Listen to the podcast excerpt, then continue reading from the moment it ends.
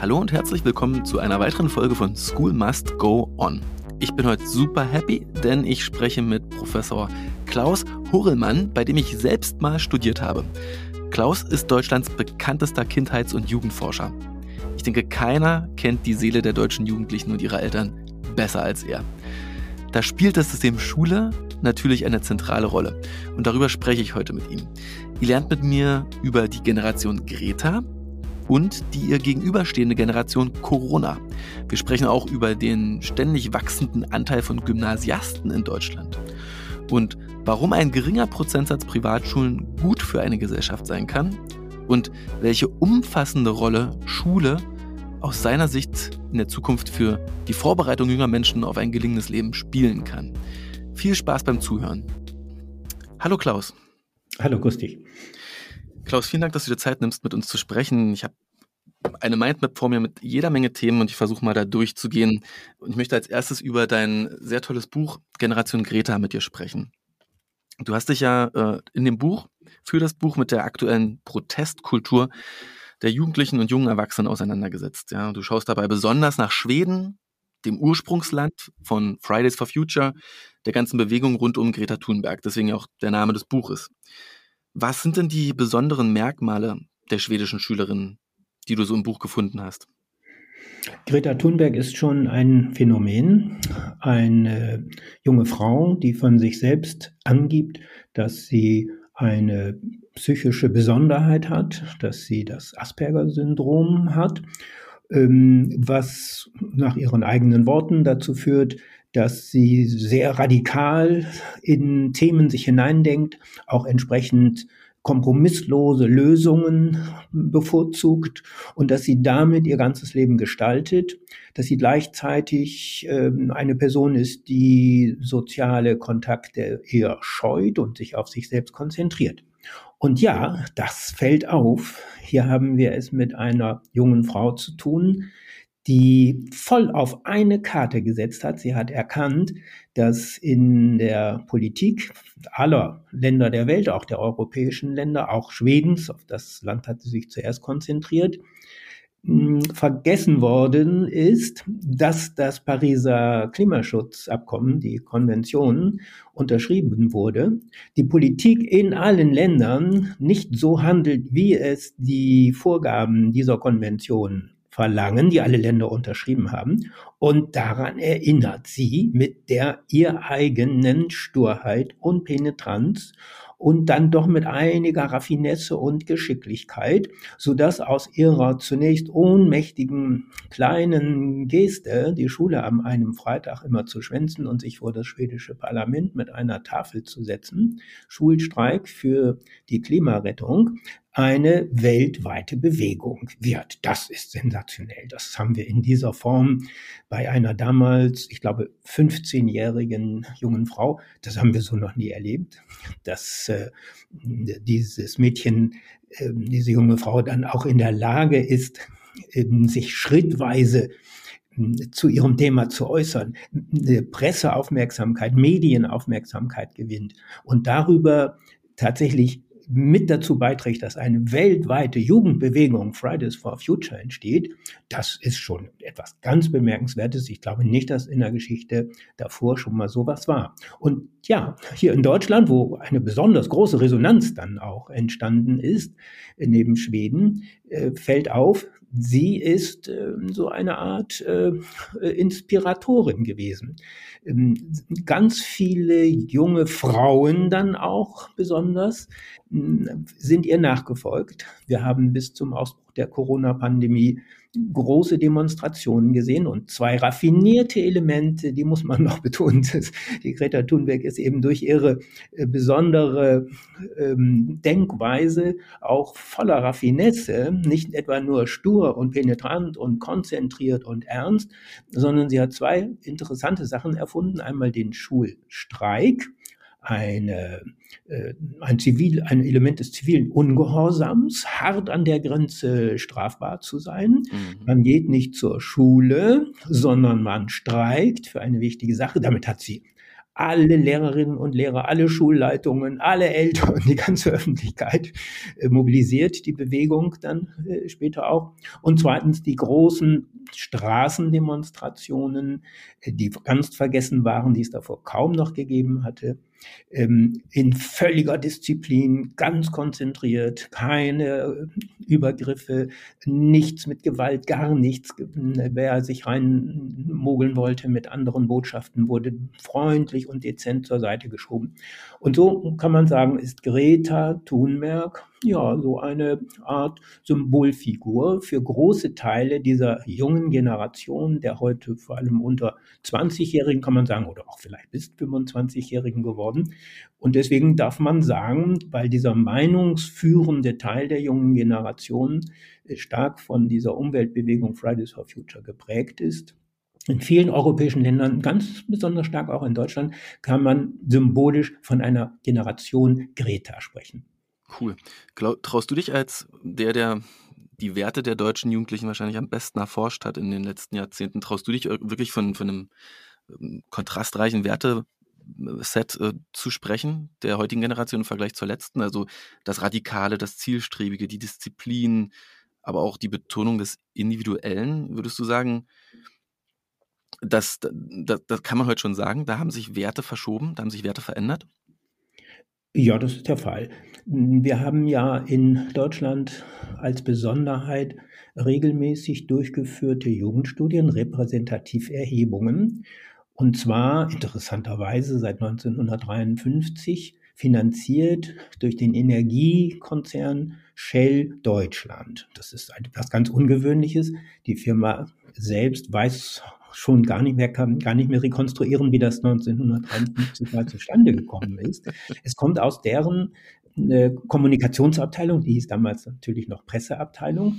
Bis heute wird es auch dort gemanagt. Es ist nicht Corporate Social Responsibility, äh, gar nicht, sondern mhm. einfach nur eine Initiative der Kommunikationsabteilung dieser deutschen Firma. Wahrscheinlich auf eine Person zurückzuführen, die in den 50er Jahren selbst stark in der Jugendarbeit verankert war.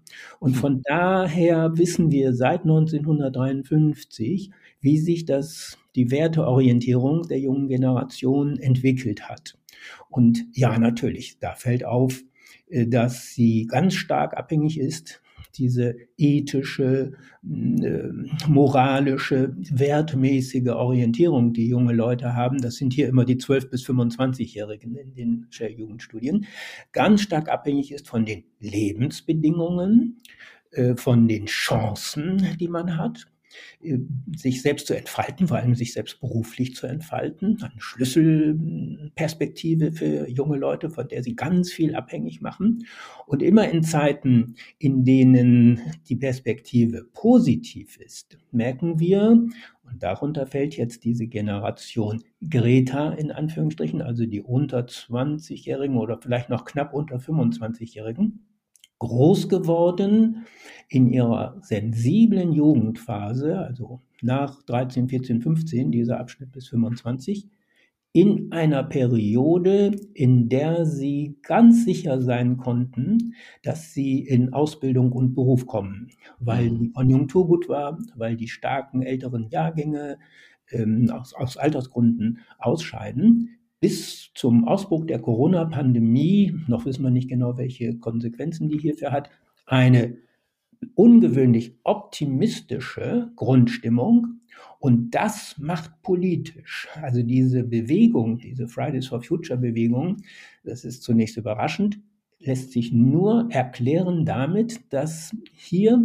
der Teil der jungen Generation, der gute Perspektiven hat, der eine gute Bildung hat, der mitten im Prozess ist, eine, eine, auch eine hohe Ausbildungsqualität zu bekommen, wo die Elternhäuser mitziehen, wo die Elternhäuser selbst auch die äh, Kinder und die Jugendlichen unterstützen, der von Optimismus geprägt ist, dass es weitergeht. Dieser Teil, man muss fast sagen, kann es sich leisten, nur unter diesen Umständen, politisch zu werden, an die Zukunft zu denken und eben genau dieses schon angesprochene ähm, Moment von Selbstdisziplin, von Konzentration, von Mahnung auszusprechen, was eigentlich nicht typisch ist für eine junge Generation. Typischer wäre für eine junge Generation, in den Tag hineinzuleben und äh, das Leben zu genießen. Das gehört auch mit zum Wertekonzept dazu. Aber was wir eben auffälligerweise bei diesem Teil der jungen Leute heute haben, ist diese Verantwortungsübernahme. Wir sehen als junge Leute, dass wir beruflich gute Perspektiven haben. Jetzt haben wir die Chance nachzudenken über die Gesamtsituation, in der wir stehen und sehen die riesige Bedrohung durch das Klima, durch die Umweltschäden. Und hier mahnen wir, wir sind selbst besonders stark betroffen. Da schon ist eine, ist eine, eine persönliche Betroffenheit und auch entsprechend kann man, wenn man böswillig ist, kann man sagen, eine, äh, eine, eine Subjekt, ein subjektives Interesse ist mit im Spiel, eigennützig. Ich will auch leben. Ich will nicht, mhm. dass der Globus kaputt ist, wenn ich mal 50 bin. Das hat auch Greta Thunberg ja fast so thematisiert. Aber es ist eine gemeinnützige Haltung. Man denkt an das Gemeinwohl. Äh, diese Fähigkeit also, so zu denken, so zu handeln, ja, das schaffen nur junge Leute, die grundsätzlich erstmal keine existenzielle Risikosituation für sich im wirtschaftlichen und beruflichen Bereich sehen. Wenn ich das so sage, wird gleichzeitig deutlich, die, die das nicht haben, die diese Situation nicht haben, ja. die sind nicht in der Lage, ja. sich so uneigennützig politisch äh, zu betätigen. Ne? Und deswegen ähm, ist der, die Metapher Generation Greta eben eine, die nicht für die ganze Generation der jungen Leute heute passt, sondern nur für einen Teil. Erwähnenswert finde ich noch, wie du beschreibst, dass es eben nicht um den Generationenkonflikt geht. Ganz im Gegenteil, man will im Schulterschluss mit Elterngeneration und mit Staat zusammen an den Problemen arbeiten. Auch das finde ich, der selbst in den 90er Jahren seine Jugend verlebt hat, super faszinierend. Und du sagst eben, es gibt diesen Split zwischen den, ähm, zwischen den Jugendlichen heute. Was ist denn dann mit dem äh, Teil, den du nicht Generation Greta nennen würdest, der aber auch heute genau in dem Alter ist, also nach 2000 geboren?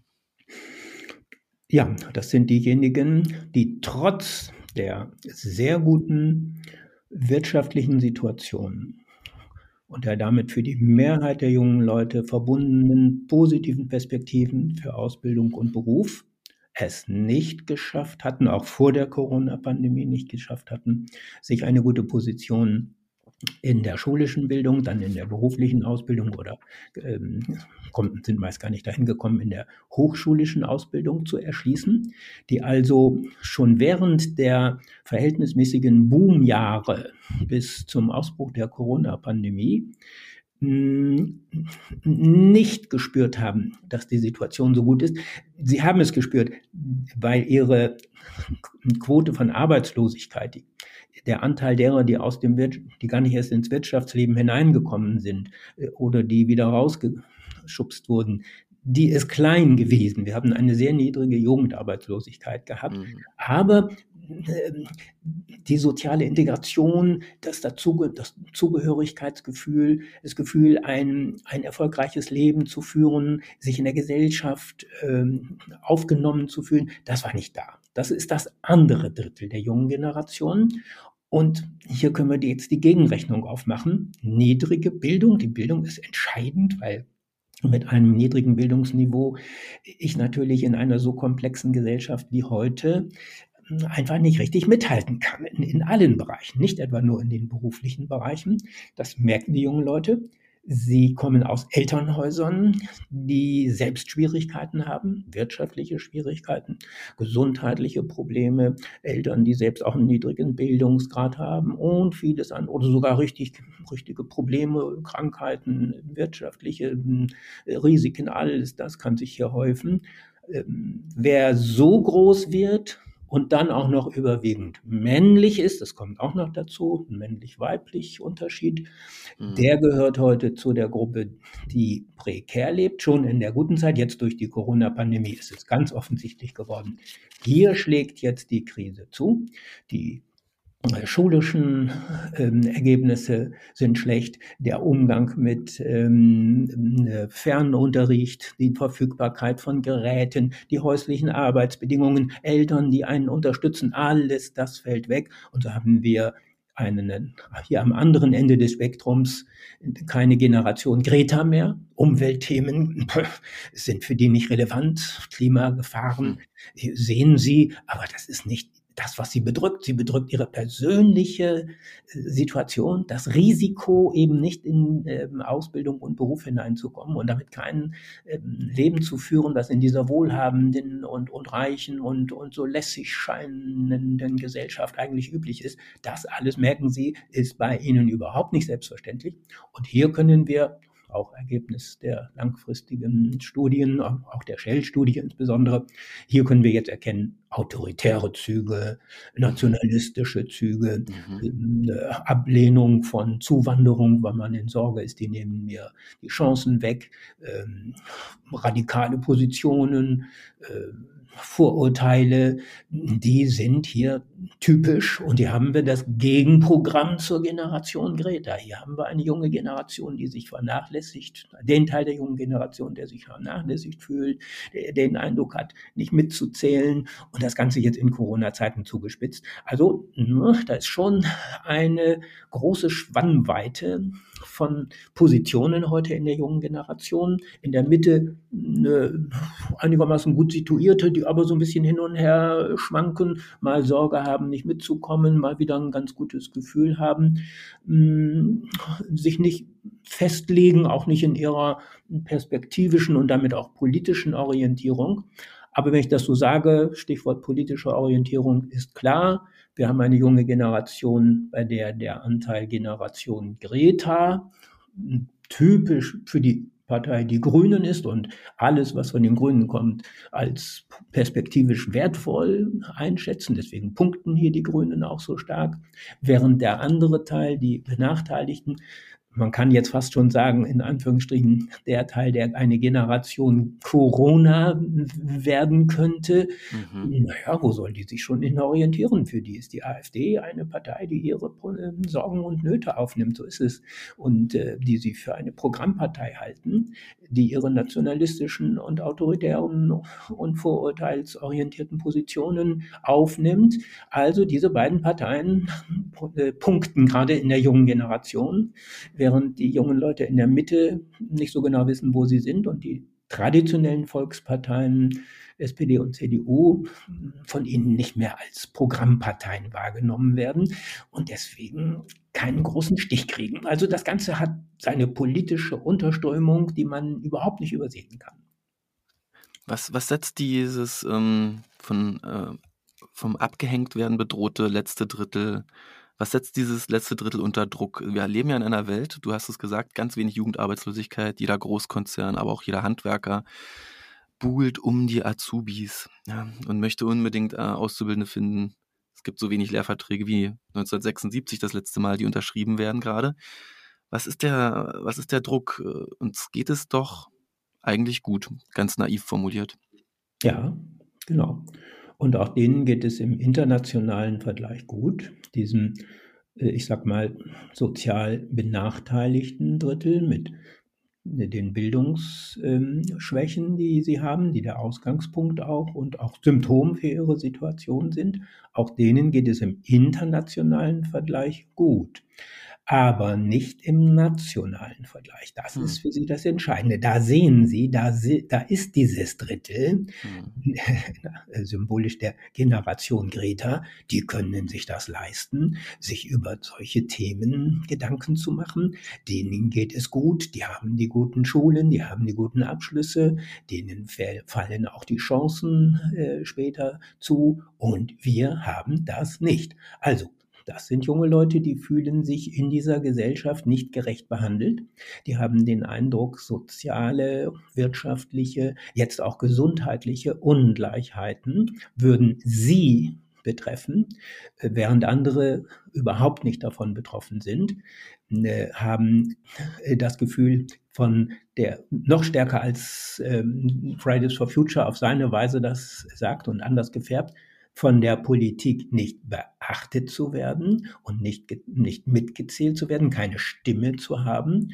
Und hier äh, braut sich eben, wie ich eben schon sagte, durchaus ein unterschwelliges Protestpotenzial zusammen, was wir, was wir sehr ernst nehmen müssen. Das ist also in einer reichen Gesellschaft, du sagst es, in einer unheimlich wohlhabenden Gesellschaft, ist solch ein Gefühl, vernachlässigt zu sein, was ja, was ja auch der Realität dann im Vergleich entspricht, das kann genauso bitter sein, als wenn ich in einer Gesellschaft richtig objektiv arm und bin und objektiv in Armut lebe. Das haben wir so alles nicht. Aber dieses relative Gefühl der Vernachlässigung, der Chancenarmut, äh, des, des Abgehängtseins, das ist ganz bitter und das ist eine Sprengkraft für jede Gesellschaft.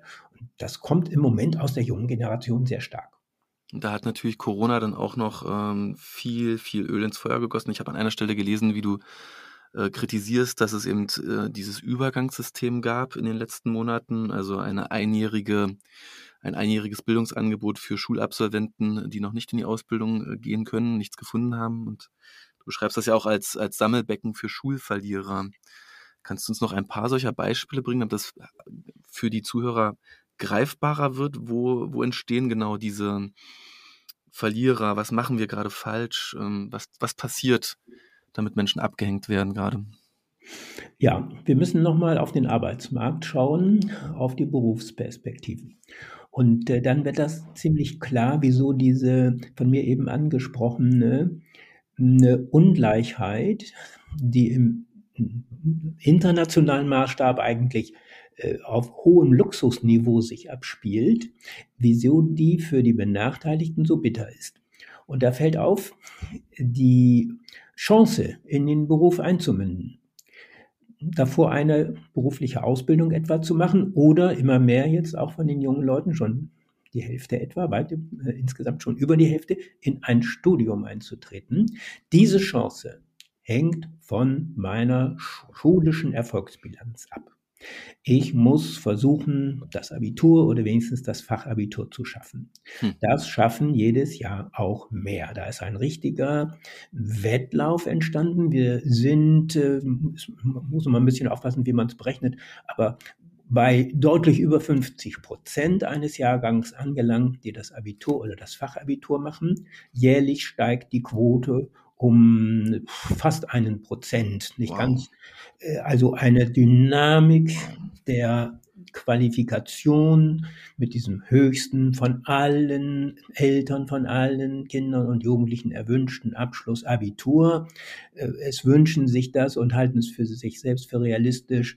70 Prozent. Das ist hm. die Marge, auf die alle eigentlich zusteuern. So, wenn du das jetzt nicht schaffst, wenn du in dieser Situation das Abitur nicht schaffst, dann bist du schon in der Gefahr, dich subjektiv als einen Menschen wahrzunehmen, der den Standards nicht ja. entspricht.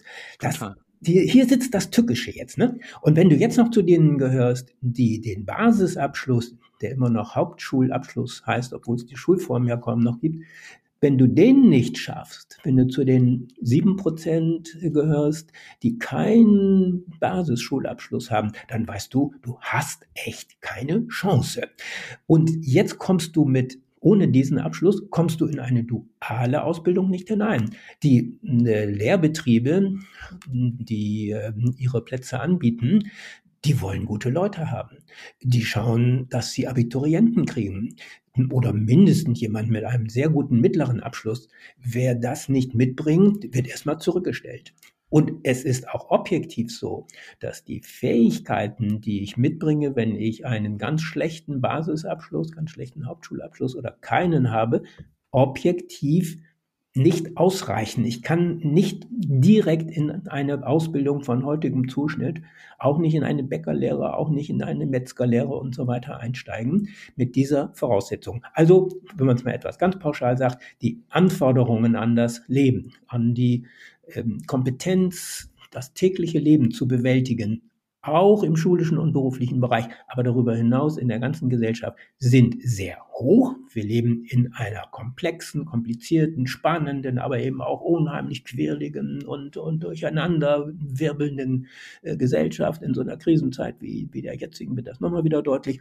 Und wer da nicht das intellektuelle, persönliche, psychologische Rüstzeug hat, der kann schnell zur Seite gedrängt werden und in die berufliche Ausbildung komme ich heute im Grunde nur noch rein, wenn ich einen guten Abschluss habe.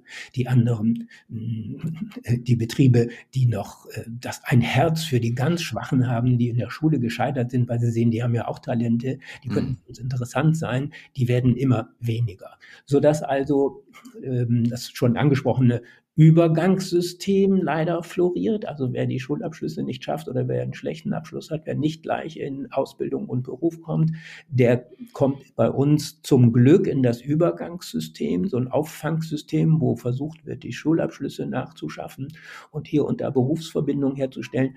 Richtig gut funktioniert das nicht. Es ist ein Auffangsystem, ein Verlegenheitssystem. Da sind jedes Jahr immer noch 250.000 junge Leute drin, also viel zu viel viele und wahrscheinlich steigt die Zahl jetzt noch einmal wieder an. Also Bilanz, die Anforderungen sind hoch und sie steigen. Die Mehrheit der jungen Leute schafft das, viele davon sogar mit Bravour. Und entsprechend wird die Luft immer dünner für die, die das nicht schaffen. Und wir als Gesellschaft kriegen wir es nicht hin, für die angemessene Plätze zu präsentieren, die ihnen ein, auch selbst ein interessantes und spannendes und würdigen, würdiges äh, persönliches und berufliches Leben ermöglichen. Hier liegen jetzt echte politische Herausforderungen für die nächsten Jahre. Wenn es in diesen, äh, in, in unserem System der verschiedenen Schultypen, Schul, Schularten eigentlich eh in Richtung 70 Prozent Abiturientenquote gehen wird, wenn es weiter steigt. Und ähm, Abitur versus Basis, ähm, Basisausbildung immer mehr zu, zu, zu, zu einem Ausgrenzungssystem wird, ist es dann nicht Zeit, diesen Pokertisch mal komplett umzuwerfen und über die Gesamtschule nachzudenken, deutschlandweit, so wie in vielen anderen Ländern der Welt auch? Ja, selbstverständlich. Ich gehöre ja zu denen, die seit den 1980er Jahren aus der bildungsforscherischen Perspektive immer gesagt haben, lasst uns neben dem Gymnasium, was der klassische Weg zum Abitur ist, alle anderen Schulen, die wir haben, zusammenfassen eine interessante alternative pädagogische Konzeption entwickeln, die alle anspricht, die nicht zum Gymnasium wollen. Eine Schule, die mhm. so attraktiv ist, dass das Gymnasium äh, richtig dagegen aufpassen muss, äh, äh, nicht in der Konkurrenz unterzugehen, cool. weil diese alternative Schul Schule interdisziplinär arbeitet und praxisbezogen arbeitet und Werkstätten hat und Labore und, und einfach ein, eine Lebensnähe ähm, ausstrahlt haben wir in Ansätzen ein bisschen hingekriegt. Es ist nicht mehr so, dass wir Hauptschule, Realschule, Gymnasium haben und man teilt die Schüler nach der Grundschule dahin auf. Aber richtig geklappt hat das nicht. Das, die Politik hat, die, hat, diesen, hat diesen Vorschlag von mir nie richtig aufgenommen, dass man auf zwei Wegen äh, sich entwickeln kann, auch auf zwei Wegen zum Abitur kommen kann, wenn man will. Hm, wir müssen also umdenken, ja, sehe ich ganz genauso. Und meiner Ansicht nach ist es soweit, darüber nachzudenken, dass das Gymnasium, was von den Eltern und auch von den Kindern, von den Jugendlichen hoch geschätzt wird, einfach auch so genommen wird, wie es ist. Es ist die attraktivste Schulform, die wir haben. Äh, die Schülerschaft steigt an von Jahr zu Jahr. Also dieses, dieser 1% Gewinn, das kann man voll aufs Gymnasium übertragen. Wir haben Städte, in denen schon 70 Prozent der Schülerinnen und Schüler ein Gymnasium besuchen. Also machen wir doch das Gymnasium zu dem, was wir immer in der Bildungsreform der 80er Jahre überlegt hatten zur Gesamtschule, zur Gemeinschaftsschule. Das würde bedeuten, äh, die Gymnasien werden Schulen, bei denen, in denen man alle Abschlüsse machen kann. Man kann da den Basisabschluss machen, den mittleren Abschluss machen, das Fachabitur machen und das Abitur machen. Und deswegen äh, die, gibt es unterschiedliche Formen von Gymnasien, aber im Prinzip gibt es nach der Grundschule nur noch eine Schulform, die alle Ausbildungsabschlüsse, alle Schulabschlüsse anbietet. Und wenn es dann das Gymnasium ist, dann ist es eben das Gymnasium. Dann wird das Gymnasium praktisch zu der Gemeinschaftsschule, die wir bisher immer gedacht hatten, dass man sie neben dem Gymnasium aufbauen könnte und müsste oder dass man sie statt des Gymnasiums aufbauen müsste oder könnte. Hat nicht politisch geklappt. Und da würde ich sagen, realistisch, pragmatisch hatten, hätten wir jetzt die Chance, dieses Erfolgsmodell Gymnasium konsequent weiterzuentwickeln. Es ist dann keine Elite-Schule mehr, sondern es ist dann eine Schule, die alle Abschlüsse anbietet. Das ist, äh, ist konsequenzenreich. Aber damit hätten wir diesen Schritt geschafft, dass wir nicht mehr nach der Grundschule entscheiden, ob jemand die Chance hat, das Abi zu machen oder nicht, durch die entsprechende Schulauswahl.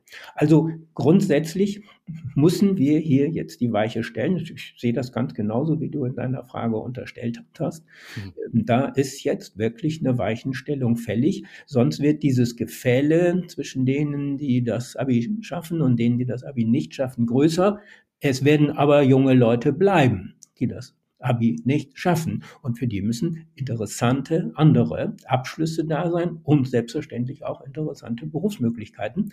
Aber die werden die Minderheit, sind schon heute die Minderheit und sie werden immer deutlicher eine Minderheit werden. Und, und, du sagst halt, lass es uns nicht Gesamtschule nennen, lass es uns Gymnasium nennen, der Name ist super attraktiv, alle wollen da eh hin, ja. Und baust im Grunde so einen kommunikativen Trick, um all die reaktionären Mittelstandsfamilien mit ihren Abstiegsängsten äh, zu beruhigen. Es bleibt ja beim Gymnasium. Wir, wir, wir haben ja weiterhin das Gymnasium, wir machen es nur auf. Wir machen es auf für alle. Das ist die Idee. Mhm. Und ähm, ja, es sind ja, also Gymna das Gymnasium in der Art gibt es ja auch gar nicht mehr. Das finde ich sehr positiv. Mhm. Sondern es sind auch heute schon Schulen mit sehr unterschiedlicher Färbung. Wir haben Schulen die sich Gymnasium nennen, die eigentlich den Charakter einer Werkschule haben mhm. oder einer naturwissenschaftlich ausgerichteten oder einer sprachlich ausgerichteten. Diese Profilierung von Gymnasien, die würde ich mir sehr viel stärker noch wünschen, so dass wir richtige, ganz, ganz individuelle Schulformen haben mit eigenem Charakter. Aber entscheidend ist, alle Schulen, die die Eltern und ihre Kinder sich nach der Grundschule wünschen, nach Abschluss der Grundschule wünschen, müssen das Abitur anbieten. Also diese Erkenntnis haben wir seit den 1980er Jahren. Schulformen, die nicht das Abitur mit anbieten, werden nicht mehr angewählt, haben, fallen zurück.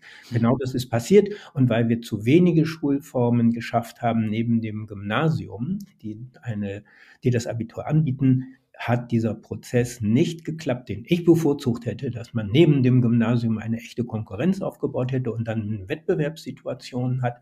Also müssen wir jetzt umdenken. Ich finde das Thema Wettbewerb unter Schulen, um Schulentwicklung zu treiben, super spannend. Äh, das wird ja auch immer wieder in den USA gesagt, wenn man sich anschaut, äh, das Charter School Movement dort, ähm, dass es durchaus eben auch die, die klassische staatliche Schule äh, ein Stück weit motiviert, mehr Ja zu Veränderung zu sagen. Du sagst an einer Stelle, glaube ich, auch in einem Interview mit dem Fokus, dass eben die, die wenigen Privatschulen in Deutschland eben auch besser darin sind, anregende Lernatmosphären für Schulen zu schaffen, für Kinder zu schaffen. Äh, glaubst du generell an diesen Konkurrenzaspekt? Äh, die eine Schule hat das Profil, die andere hat das und am Ende tut es dem System gut, dass man ein Stück um, um, um Schüler, Schülerschaft konkurriert, die zu einem kommen soll? Ja, das finde ich richtig. Äh, es gibt auch Studien, aus denen geht hervor, dass ein Schulsystem davon profitiert, wenn es einen geringen Anteil von Privatschulen hat.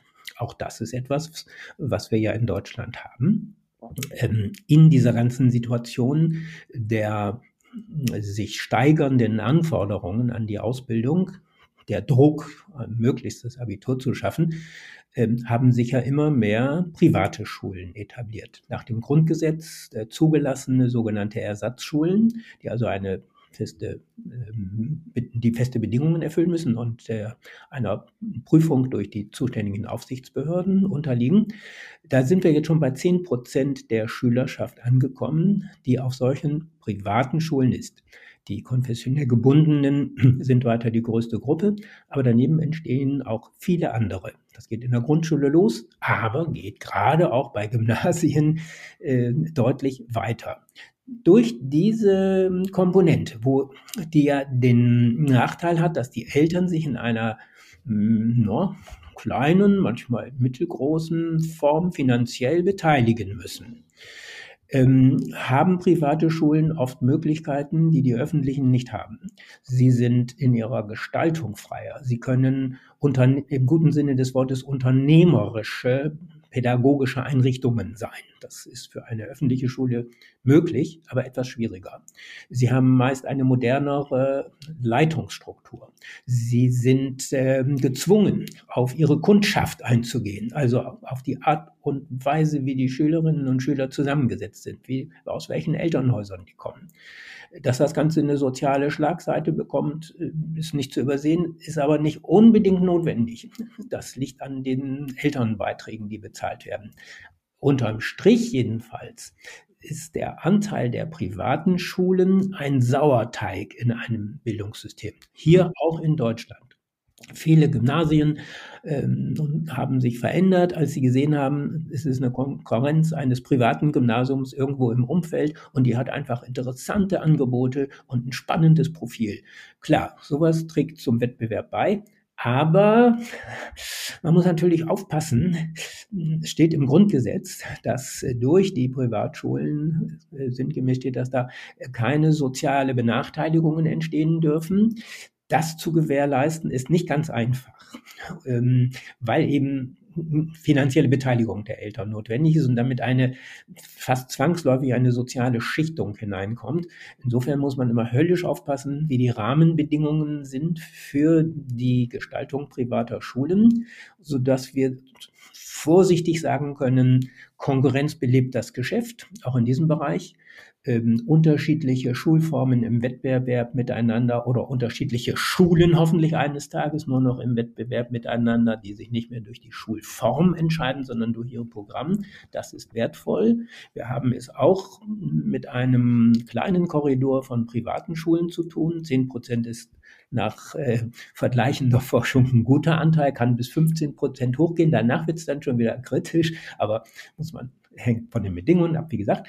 Ähm, ja, ich würde mal sagen, also das gehört dann mit zu einem lebendigen, offenen Schulsystem dazu, was möglichst so vielfältig ist, dass es äh, alle anspricht und eben vor allem auch die Schwächeren anspricht, von denen wir vorhin geredet haben, äh, die halt ganz besondere Bedingungen brauchen.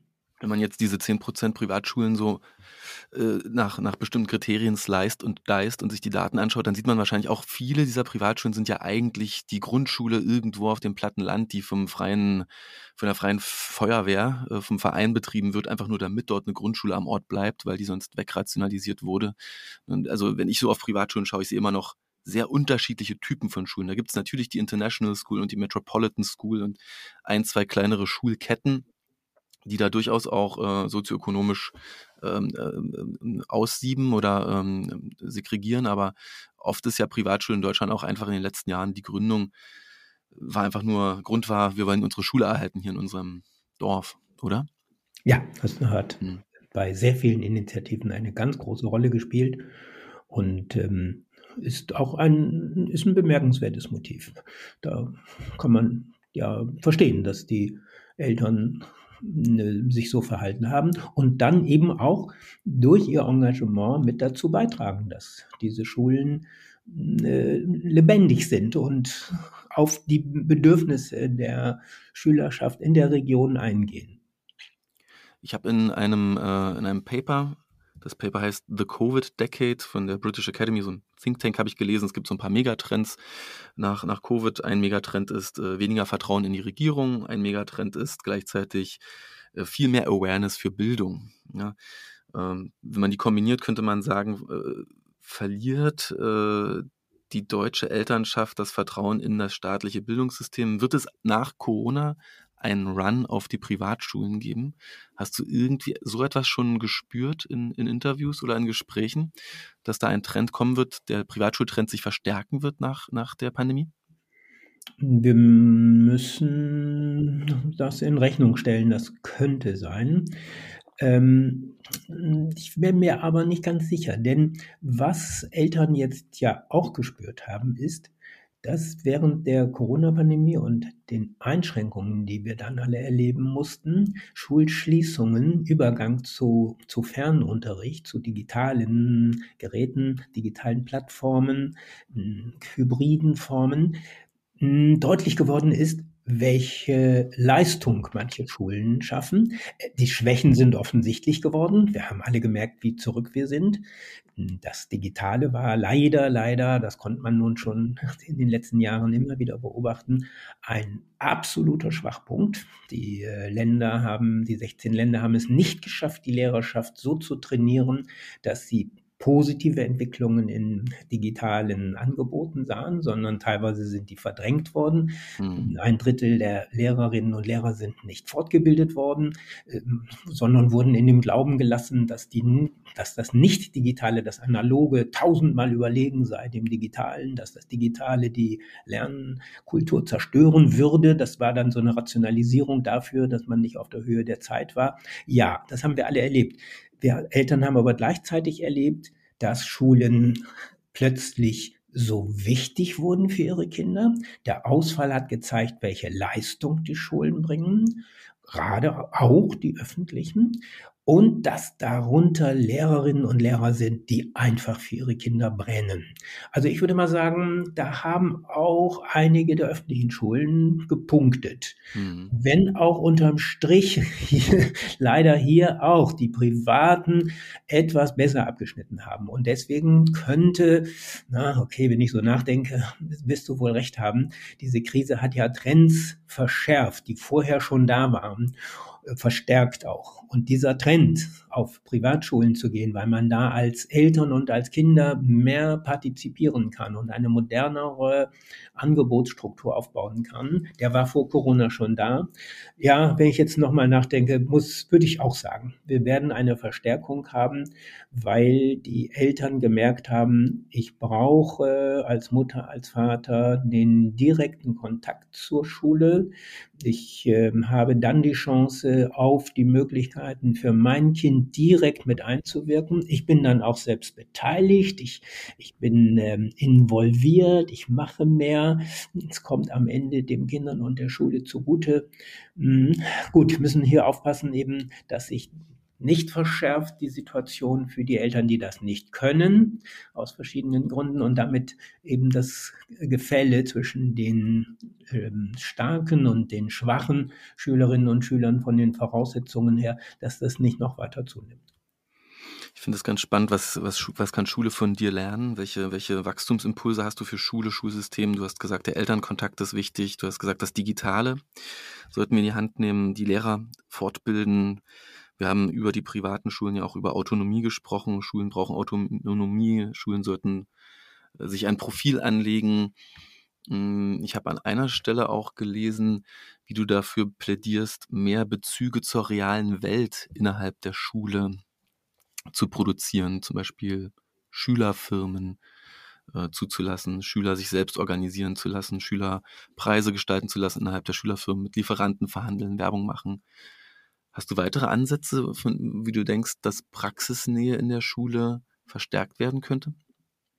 Ja, für die Schule der Zukunft im Grundschulbereich und im weiterführenden Bereich, würde ich mal sagen, und im weiterführenden Bereich fällt es dann besonders auf, wird immer wichtiger, die pädagogische Aufgabe ist es, alle Entwicklungsaufgaben des Jugendalters zu berücksichtigen. Hm das gesamte Leben zu berücksichtigen. Das ist für uns in Deutschland hm, ein, ein, Bruch mit der Tradition anzunehmen, das Elternhaus sei für Leben und Erziehung der Kinder und Jugendlichen zuständig, die Schule für die fachliche Bildung.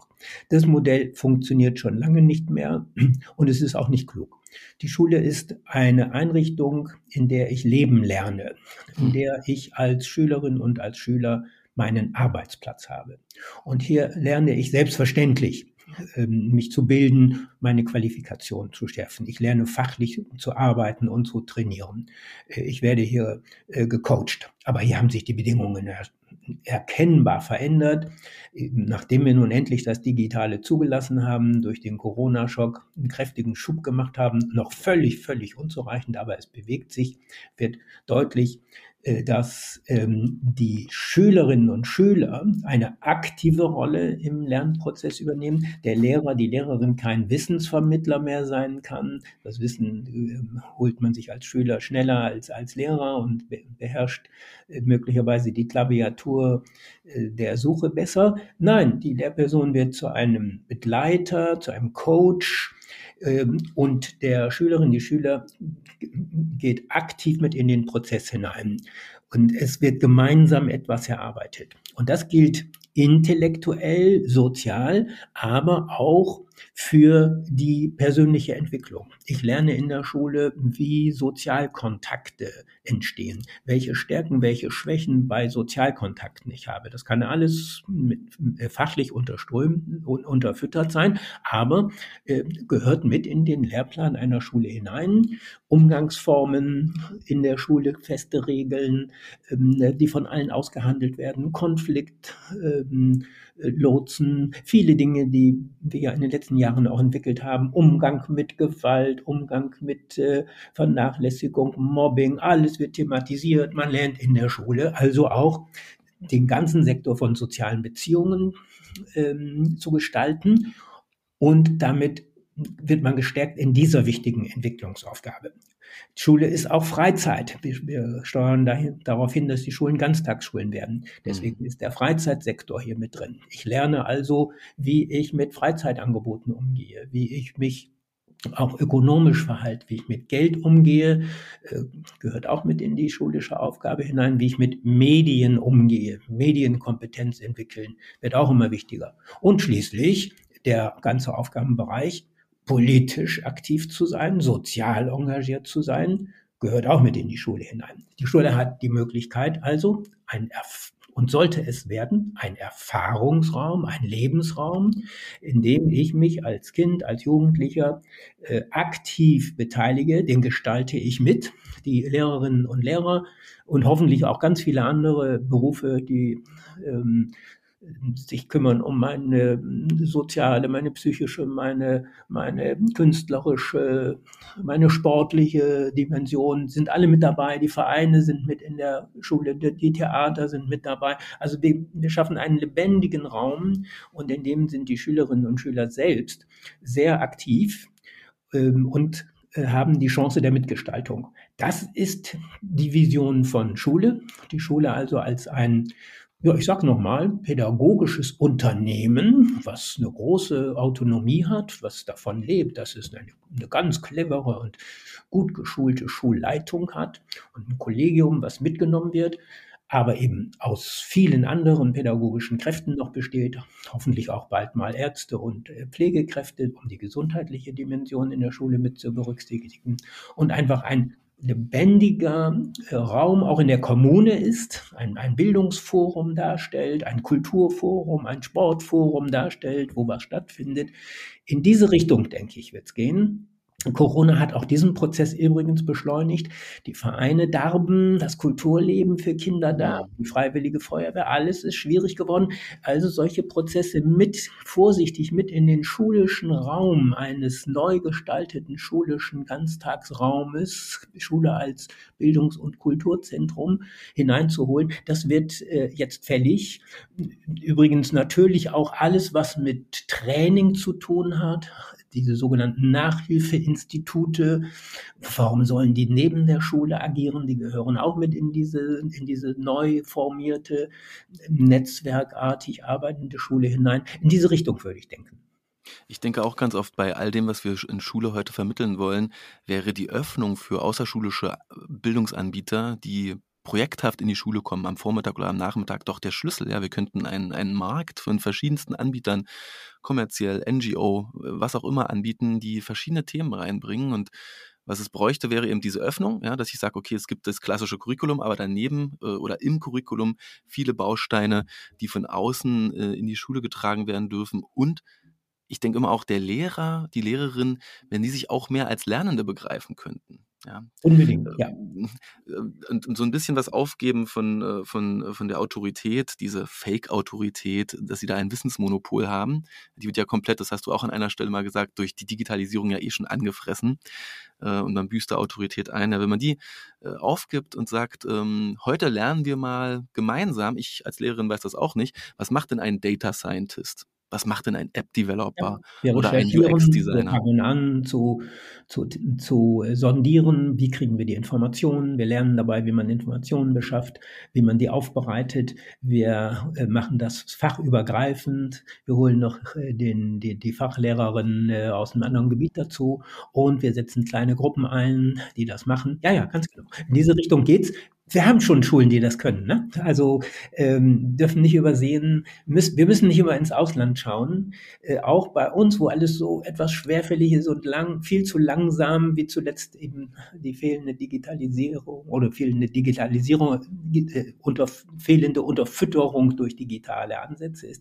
Wir haben 10 Prozent, vielleicht sogar 15 Prozent Schulen, in denen das bereits geschieht. Auch öffentliche. Das ist ja, darf, muss, darf man nicht übersehen. Ne? Ne? Da haben es Kollegien geschafft, das, zu, das hinzukriegen, trotz der nicht immer guten Rahmenbedingungen, die wir leider haben und trotz der Unterfinanzierung, in der die Schulen nach wie vor stecken. Es geht. Und das zu verbreiten und diese Schulen noch stärker zu machen und sie zu Schulen zu machen, die auch andere mit beraten. Das finde ich sehr wichtig. Und äh, also wir, wir müssen zum Glück nicht bei Null anfangen. Wir, wir haben schon unheimlich engagierte Kollegien, auch im öffentlichen Schulbereich, ganz, ganz eindeutig. Und mit diesem positiven, anerkennenden Interviewabschnitt machen wir einen Punkt. Und ich sage Klaus Hochemann, vielen, vielen Dank für dieses tolle, sehr inspirierende Gespräch. Ich danke fürs Interesse. Tschüss. Danke fürs Zuhören bei dieser Folge von School Must Go On. Damit du die neuesten Folgen immer direkt aufs Smartphone bekommst, abonniere doch diesen Podcast bei iTunes, Spotify oder deiner Lieblingspodcast-App. Für Ideen und Anregungen schreib mir unter podcast.sofatutor.com. Ich freue mich immer über neue Follower auf Twitter oder LinkedIn und diskutiere dort auch gern weiter. Ciao und bis zum nächsten Mal.